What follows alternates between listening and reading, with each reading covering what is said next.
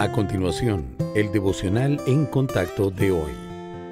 La lectura bíblica de hoy comienza en el versículo 17 de Levítico, capítulo 22.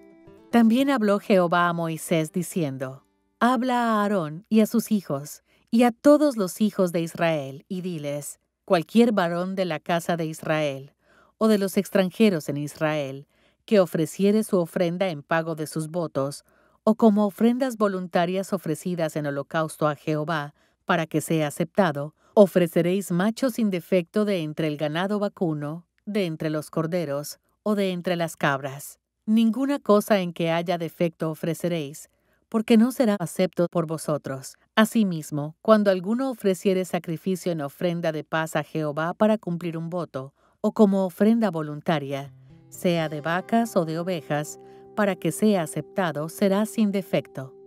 En la ley, Dios le dio a los judíos reglas estrictas con respecto a los animales de sacrificio. Cada uno debía ser sin defecto o no lo aceptaría. De hecho, cuando los israelitas ofrecieron animales ciegos, cojos y enfermos, el Señor les pidió cuentas. El sistema antiguo de derramar sangre para cubrir el pecado prefiguraba el plan de redención final del Padre Celestial cuando dio a su Hijo para que muriera en lugar de la humanidad depravada.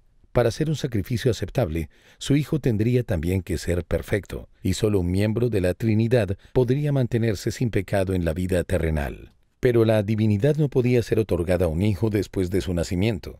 Es decir, el Cordero del Sacrificio necesitaba ser tanto Dios como hombre desde el momento de la concepción. Por lo tanto, Cristo fue concebido por el Espíritu Santo y vino del cielo al vientre de María sin intervención humana. A diferencia de todo niño nacido de una mujer y de un hombre, el Señor Jesús llegó por el Espíritu Santo, sin ser tocado por el pecado original de Adán. Nuestra salvación depende de la naturaleza impecable de Cristo, porque como Dios dejó en claro a los israelitas que solo un sacrificio perfecto podría lograrla.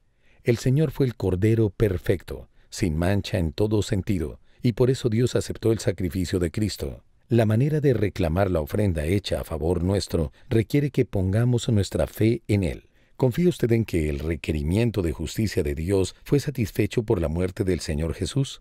¿Cree que su muerte le salva de la condenación que, de lo contrario, merecían sus pecados? Si no está seguro, tómese un momento para reflexionar sobre el sacrificio de Dios y pídale que guíe su corazón.